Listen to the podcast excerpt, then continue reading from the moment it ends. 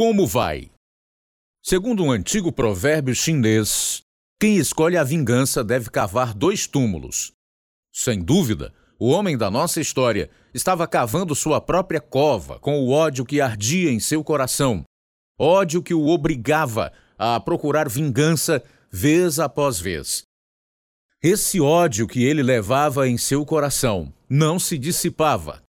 Até que um dia, seu coração, mente e vida tiveram as algemas quebradas.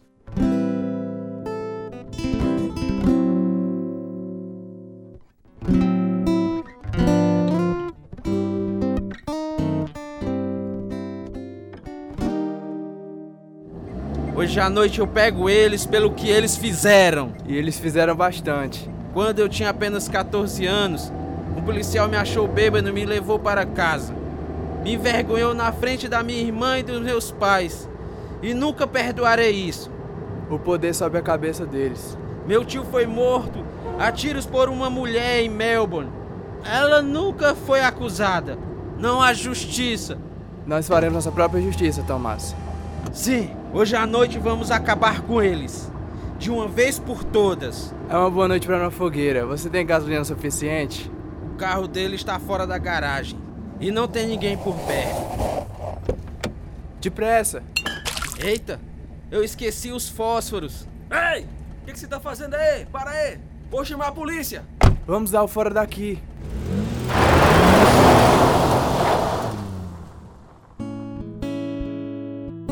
Do centro da América e do coração de Deus, isto é, o Algemas Quebradas, verdadeiras histórias de vidas de pessoas reais, dramatizadas e produzidas nos Estados Unidos pela Missão Pacific Garden em Chicago.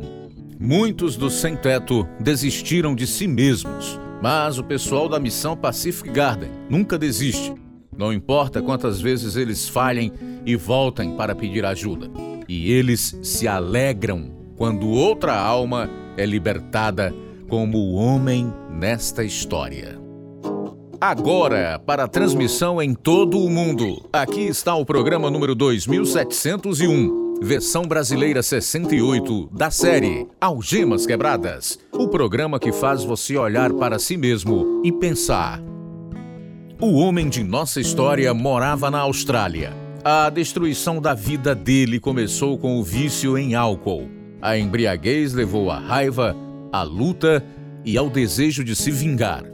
Um desejo que o arrastou para um manicômio judiciário. Esta é a história de sua transformação. A verdadeira história de Tomás Varney, no programa Algemas Quebradas. O ressentimento queimou dentro de mim desde a tenra idade. Ressentimento contra as autoridades, especialmente policiais. Fiquei mimado pelo amor dos meus pais e fui extremamente egocêntrico. Na escola, eu me ressentia por ter de ficar de castigo de costa para todos na parede dos fundos, por causa do meu fracasso em determinadas matérias. O sucesso veio depois com esportes, autorofilismo e jogo de futebol, onde ganhei aceitação, mas adquiri o hábito de beber com os homens no canteiro de obras com meu pai. O álcool trouxe o lado sombrio da minha natureza. Uma noite em um jogo de futebol, fiz muitas ameaças ao time visitante. Depois do jogo, eles me pegaram num lugar isolado para me dar uma surra. Peguei um pedaço de pau e revidei. Tá maluco, tu, hein?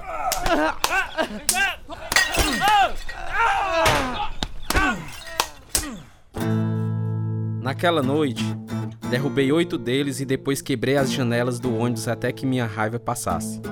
Embora eu gostasse dessa onda de poder que veio com minhas ações destrutivas, tinha incerteza a respeito do meu futuro. Até que um dia, aos 19 anos, conheci Bárbara. Logo estávamos apaixonados indo a todos os lugares juntos. Mas mesmo com ela, minha bebida causou problemas. Vamos, Tomás. Nós podemos ir para outro lugar. As coisas estavam ficando fora de controle. Eu sei muito bem reconhecer quando eu estou bebendo demais. Não, Tomás. Você só precisa beber um pouco. E já está no limite e acaba brigando. Eu nunca bati em alguém que não merecia. Que tipo de futuro é esse para nós? Sempre que bebe é isso, uma briga. Amo você, Tomás, mas quero me casar com o homem gentil que você é quando está sóbrio. E não com o Tomás que fica bêbado e violento. Você está certa, Bárbara. Se beber é um problema, então preciso parar. Por nove meses, consegui deixar de beber. As brigas pararam junto com o humor sombrio da depressão. Então, tolamente, tive uma última bebedeira antes do casamento. E esse foi o fim da sobriedade. Quando nosso primeiro bebê nasceu, eu estava bebendo no trabalho e minha esposa ficou ainda mais nervosa. Você não vai sair de novo. Tomás, você está bêbado demais para dirigir. Volte para dentro. Tomás, por favor.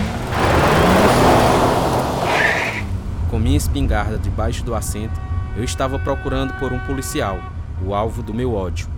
E lá na rua, vi um policial em seu carro de patrulha.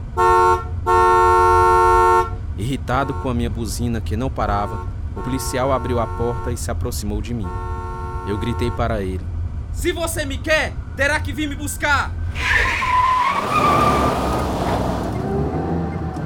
Enquanto ele me perseguia pelas ruas, o pânico subiu na minha garganta.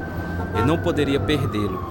Em uma rua, um policial que eu odiava correu para me parar, e eu desviei para bater nele, mas ele pulou para o lado. Após uma perseguição de 30 minutos, eu finalmente perdi, mas minha vitória durou pouco. Eles tiraram minha licença por 18 meses.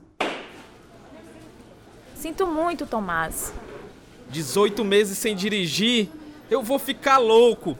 Temos uma filha agora. Você pode ficar mais em casa com a família. Eles não tinham direito de fazer isso. Poderia ter sido pior, Tomás. Eu tenho que reduzir minha bebida. Somente aos sábados a partir de agora. Todos os meus esforços, o consumo reduzido de álcool, o programa de exercícios, tinham um objetivo em mente: vitória sobre a polícia. Minha amargura também cresceu depois que encontrei um carro abandonado. Levei à polícia e eles prometeram me dar o carro se o dono não aparecesse. Meses depois, alguém me disse que um policial havia dado o carro à sua esposa. E minha raiva entrou em ação. Por vingança, eu destruiria um dos carros deles. Minha primeira tentativa de incêndio criminoso falhou. Então voltei para a garagem deles mais tarde, naquela noite, e coloquei um rastro de pólvora negra. A explosão me fez rir e chorar de alegria, mas isso foi temporário. Durante uma festa de bebidas, um amigo comentou: Tomás, o que é isso que eu ouvi sobre você recebendo um carro da polícia? Encontrei aquele carro em um cercado na estrada, companheiro. O dono nunca apareceu. Então eles me venderam por 20 dólares. Seu sortudo. Ouvi um boato de que um dos policiais o daria à esposa, mas talvez ele tenha pensado melhor. Veja este artigo de jornal. Como alguém queima um carro de polícia em casa? Então era você, Tomás? Pense o que quiser, mas alguém odeia os policiais e eu não os culpo. Depois de um casamento, no qual Bárbara e eu assistíamos, o tormento me levou a sair à meia-noite e queimar o carro particular de um policial. O dia seguinte era um domingo e não havia bares abertos. Então deixei minha esposa com a família dela e voltei para casa, onde bebi com os amigos o dia inteiro. Naquela noite, meu amigo e eu fomos procurar um carro da polícia para queimar. Mas depois que eu derramei a gasolina, o proprietário nos assustou. Mais tarde, naquela noite, depois de levar meu companheiro para casa, eu não sabia que um carro da polícia estava me seguindo, até que ele finalmente me parou.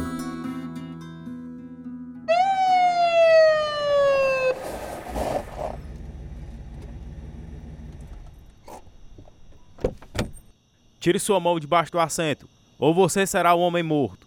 Que você quer? O que você está procurando? Apenas um lenço. Tudo bem. Tire sua mão lentamente. Você vem comigo para a delegacia. Pra quê? Você tem um mandado de prisão por um incêndio criminoso. Fui acusado de duas incidências de incêndio criminoso. Ia ser julgado em quatro meses. Então, depois que paguei a fiança, procurei ajuda em um hospital psiquiátrico como paciente voluntário. O médico me avaliou. Ele estava muito preocupado com os barulhos que eu disse que podia ouvir na minha mente. Que barulho? Você não consegue ouvir esse barulho? Não. Você o ouve com frequência? Sim. É pior quando eu bebo. Há quanto tempo você ouve esses sons?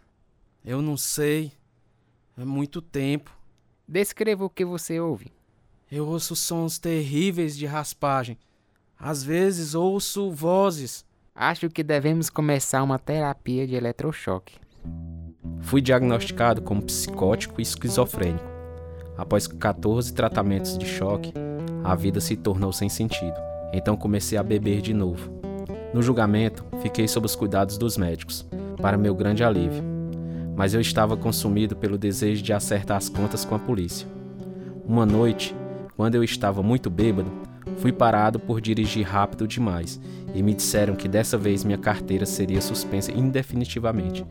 Alguns dias depois, entrei na delegacia. Sim, Tomás. Minha espingarda está aqui com cinco cartuchos. Um para cada quatro policiais neste lugar e um para mim. Sério? Estou dizendo que vou matá-los, inclusive você. Tomás, para com isso.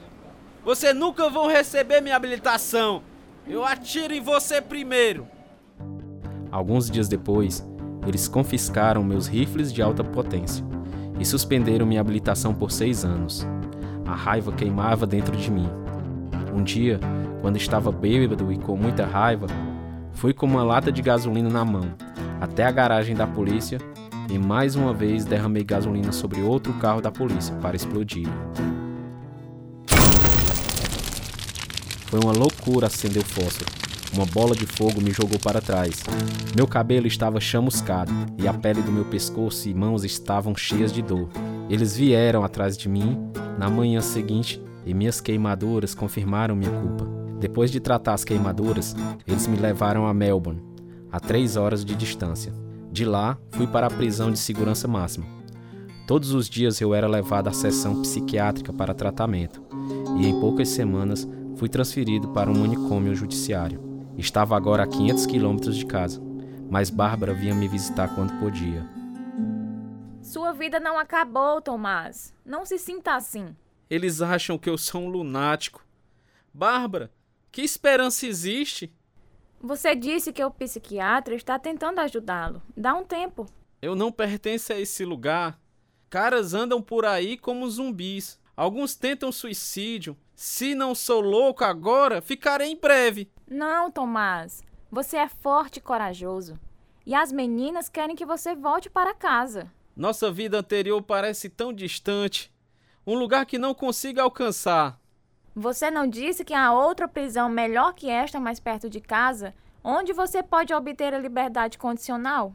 Sim. É um hospital de segurança mínima. Se eu pudesse ir para lá, se eu pudesse ter mais uma chance.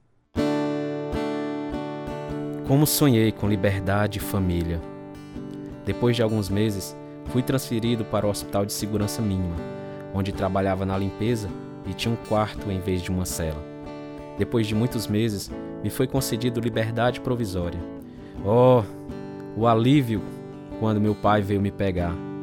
Mas a vida era difícil de enfrentar e eu me fechei. Trabalhar com meu pai na construção foi terapêutico, até eu começar a beber novamente. Logo veio um telegrama ordenando meu retorno ao hospital. Eu fugi para Sydney, mas a vida em fuga era mais do que eu podia suportar. Oh, Tomás, estou tão feliz que você voltou. Estávamos tão preocupados. Eu pensei que nunca mais iria ver você. Prometa que não vai fugir de novo. Eu prometo. Eu fui bobo, Bárbara. Vá tomar um banho quente e pegue algumas roupas limpas enquanto eu preparo comida para você.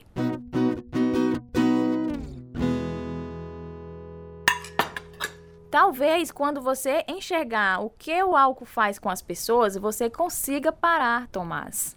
Eu vi o pior, sem dúvida. Vi um velho que morreu porque bebia álcool comum. Também bebi um pouco, uma noite, e acordei engasgado e paralisado. Eu pensei que morreria também. Você nos assustou tanto desaparecendo assim. Eu envergonhei todo mundo, Bárbara. Acima de tudo, você. Você pode mudar, Tomás. Eu vou mudar. Acabei com o álcool para sempre. A partir de agora as coisas serão diferentes. Mudamos da casa dos meus pais para uma casinha em uma cidade próxima. Eu trabalhei duro com um empreiteiro e a vida era boa, exceto pela bebida. Velhos hábitos irromperam dentro de mim e eu ameacei explodir minha cabeça com uma espingarda. A polícia veio e me levou de volta ao hospital mental. Cinco semanas se passaram. Ouvi um pastor que entrou lá e conversei com ele sobre mudar através da reabilitação e tornei-me amigo de dois detentos. Você acha que é verdade o que o pastor diz? Sobre a reabilitação, ouvi dizer que funciona para alguns. Eu estava tendo alucinações. Na primeira vez ele falou sobre isso. Então eu pensei que ele era louco. Síndrome de abstinência é osso, companheiro. Eu tentaria essa reabilitação se achasse que funcionava. Você não sabe, até sair e tentar. Talvez possamos nos ajudar um ao outro. Como? Se conseguirmos pegar uma garrafa de álcool e mantê-la aqui e não beber, provaremos algo. Sim, nós teríamos certeza que abandonamos o vício. Consegui uma garrafa grande de álcool comum e a escondi debaixo do colchão para mostrar que estava curado. A cura durou uma hora. Depois que meus dois amigos me ajudaram a terminar a garrafa, elaboramos um plano para escapar. Dominamos um enfermeiro e fugimos para a escuridão onde nossas outras garrafas estavam escondidas. Bebemos até desmaiar. Ai, você tá aí? O que é? Eu acho que Kate está morto. Não, ele está apenas dormindo. Estou dizendo, ele está é morto. Ele está muito frio. Você está certo. Ele está morto. Toma, estou me sentindo terrível. Você vai ficar bem. É apenas o álcool comum. Tente se levantar. Eu não posso. Ah, não. Eu também não posso. Estou morrendo de sede. Meu amigo conseguiu rastejar até uma vale e encher uma garrafa velha com água que salvou nossas vidas. Mais tarde naquele dia, fomos recapturados e levados, não para o hospital, mas para a ala de segurança máxima. Fiquei envergonhado quando o pastor apareceu, mas tudo o que ele disse foi: Ninguém pode ver o reino de Deus se não nascer de novo. A culpa me perseguiu, levando-me a procurar um preso, chamado Max, que sempre carregava uma Bíblia. Eu sei que eles estão culpando você pela fuga e pela morte daquele homem, Tomás. Mas ele fez a escolha de ir com você. Eu fiz uma bagunça completa na minha vida. Só não sei o que fazer agora. Eu tentei mudar, mas não consigo. Tomás, Deus é a única esperança. Não vejo como Deus pode me ajudar e nem acredito que Deus existe. Comece a ler a Bíblia. O que as pessoas dirão se me verem lendo uma Bíblia, Max? Você quer ajuda ou não? Sim, eu quero. Então pegue a Bíblia e comece a ler o Evangelho de João no Novo Testamento. Todos os dias nos encontrávamos e ele lia um pouco até eu ganhar coragem suficiente para ler junto com ele, até não me importar com o que os outros pensavam. O relato de Jesus curando alguém possuído por um demônio em Marcos, capítulo 5, era convincente. Me emocionei quando percebi que Deus era real e estava interessado em mim. Finalmente fui transferido de volta para um hospital psiquiátrico. Quando finalmente me qualifiquei para a liberdade condicional, me avisaram para viver longe da minha antiga cidade. Então nós mudamos para uma cidade nos arredores de Melbourne, onde logo encontrei um emprego. Bárbara ficou ao meu lado. Você tomou seu remédio? Sim, há dois anos que eu tenho tomado esses remédios. Espero que não seja para sempre. Pelo menos você não está bebendo. E isso fez uma grande diferença em você. As reuniões toda semana também me ajudaram, mas ainda sinto vontade de beber. Talvez o desejo nunca desapareça. Eu estou tão feliz que você tenha persistido, Tomás. Mas estou tão tímido ainda, Bárbara. Tão deprimido. Por que você não pede a Deus para ajudá-lo? Assim que eu fiquei sozinho, orei. Deus, se você realmente existe, por favor, afaste meu desejo por álcool. Durante os próximos seis meses, minha maneira de pensar mudou. Eu até comecei a procurar ajudar pessoas necessitadas. Uma noite, um homem chegou à porta da nossa casa com uma Bíblia debaixo do braço. Olá, senhor Tomás. Meu nome é Timóteo. Posso entrar? Sim, claro. O que traz você aqui? Preocupação com o seu bem-estar, senhor Tomás. Sente-se. Ok. Bem, quero que saiba que muitos de seus vizinhos estão preocupados com você e sua família. Estamos todos orando por você. Você conhece meu passado? Sim. Eu sei que não pode ser fácil para você se acostumar com a nova cidade. Se houver algo que possa fazer para ajudar, entre em contato. Muito obrigado, Timóteo. Muito obrigado. Eu poderia orar por você antes de ir? Timóteo tornou-se um bom amigo e frequentemente nos visitava e orava por nossas necessidades. Quando decidi sair do meu emprego e trabalhar como autônomo, suas orações me deram confiança. Um dia, um homem que estava trabalhando numa obra perto de onde eu estava trabalhando me perguntou se eu conhecia o Senhor Jesus. Contei a ele sobre o meu passado e sobre a Bíblia que me foi dada por um companheiro da prisão. Deus trabalha de maneiras misteriosas, Tomás. Pode crer. Um homem veio à nossa porta do nada e queria orar por nós. Acho que o Senhor está tentando chamar a sua atenção. Acho que você está certo. Ele está me ajudando. Já ouvi muitos testemunhos de homens que Deus redimiu. Conheço um homem na ala J na prisão que nasceu de novo. Max é um verdadeiro testemunho para o Senhor agora. Eu conheço. Eu conheci Max na ala J. Ele falou comigo. Ele disse: Deus é sua única esperança. Foi ele que me deu a minha primeira Bíblia. Sério? Sou um membro do ministério que distribui Bíblias. Coloquei a Bíblia na ala J. Eu ainda tenho essa Bíblia. O senhor é realmente incrível, não é? Veja o que ele fez. Ele enviou Max e depois enviou Timóteo. Agora ele me envia para a sua vida. Espere até conhecer Bill. É a casa dele que estou construindo aqui. Bill era um empreendedor que ouvia com interesse quando eu descrevi como bati em pessoas. Queimei carros de polícia e fui diagnosticado como louco. E mesmo assim, ele me aceitou. Até me convidou para entrar em sua casa para conhecer sua esposa. Ele foi comigo a várias reuniões de reabilitação, mas deixou claro que somente as Escrituras prometiam salvação. Todos os dias, enquanto estudávamos a Bíblia juntos, via minha vida através dos olhos de Deus. Deus diz que não há quem faça o bem, ninguém. O primeiro passo é perceber que você não pode controlar seu pecado e que existe um Deus a quem vamos prestar contas. O próximo passo é perceber o que você deve fazer para se libertar da sua dívida pelo pecado. Ouça como Deus descreve a pessoa comum. Suas gargantas são um túmulo aberto, com suas línguas enganam. Veneno de serpentes está em seus lábios. Suas bocas estão cheias de maldição e amargura. Seus pés são ágeis para derramar sangue. Ruína e desgraça marcam seus caminhos, e não conhecem o caminho da paz. Aos seus olhos é inútil temer a Deus. Romanos 3, 13 a 18. Isso me descreve. A Bíblia é enfática, Tomás. Romanos 3 e 23 diz: Todos pecaram e carecem da glória de Deus. Errei em ter ódio dos outros. Errei em me rebelar contra a autoridade. Errei em negligenciar minha esposa e filhos. Tomás, como você já aprendeu, Deus oferece perdão por meio de seu Filho Jesus Cristo.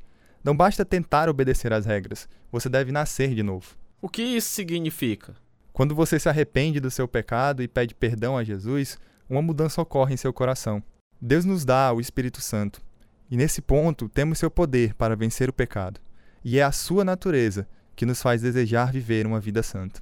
Você pode viver pela fé somente com a força dele, e não na sua. Como Deus faz isso? Jesus comparou isso ao vento. Ele disse em João, capítulo 3: O vento sopra onde quer. Você o escuta, mas não pode dizer de onde vem nem para onde vai. Assim acontece com todos os nascidos do Espírito. Em outras palavras, eu vou entender quando isso acontecer. Exatamente. Procure o Senhor, peça a Ele para se revelar a você. Eu segui seus conselhos e senti que precisava de salvação, e fui orar a Deus pedindo salvação. Deus, admito os muitos erros que cometi nos últimos anos, contra meu próximo, mas acima de tudo contra você. Por favor, perdoe-me por todos os meus pecados e me dê o Espírito Santo.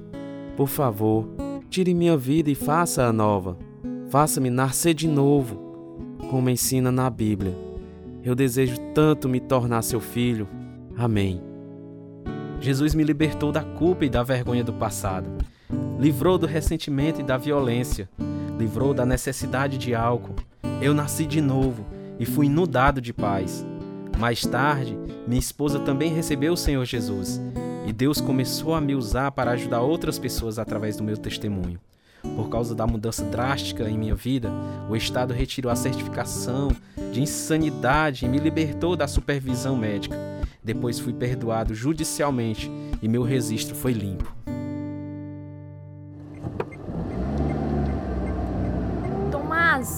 Há de errado? O que há de errado? Está tudo bem, Bárbara. Vendo aqueles policiais, tive um flashback do passado. Então Deus me ajudou a ver que eles são mais que policiais. Eles são maridos e pais, assim como eu. Eu estou chorando de gratidão pela bondade de Deus.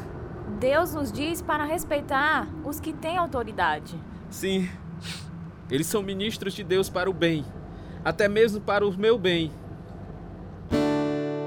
Caro amigo ouvinte, Deus não faz acepção de pessoas.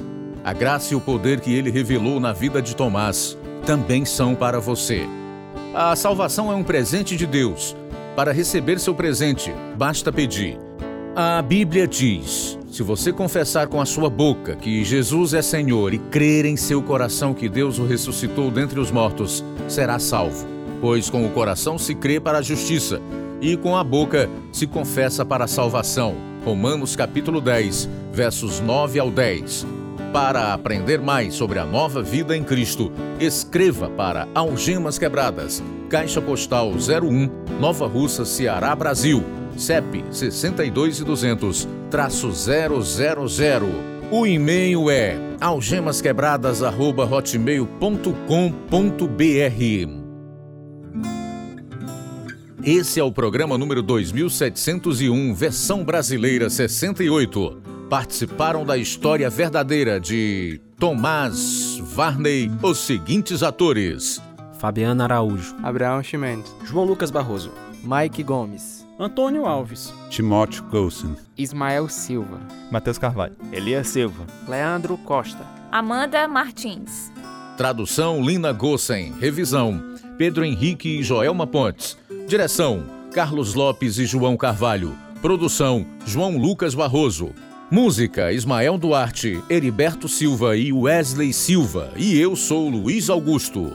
Algemas Quebradas, em português, foi gravado nos estúdios da Rádio Ceará, Nova Russa, Ceará, Brasil. Algemas Quebradas é produzido pela Missão Pacific Garden, a fim de mostrar, através de histórias verdadeiras, que se sua vida for vazia, ela pode ser cheia até transbordar. O endereço é Missão Pacific Garden, 1458, Sul Canal Street, Chicago, Illinois, 60607, Estados Unidos. O nosso endereço no Brasil: Algemas Quebradas, Caixa Postal 1, CEP 62200-000, Nova Russas, Ceará. O nosso e-mail: algemasquebradas@hotmail.com ou visite o nosso site algemasquebradas.com.br.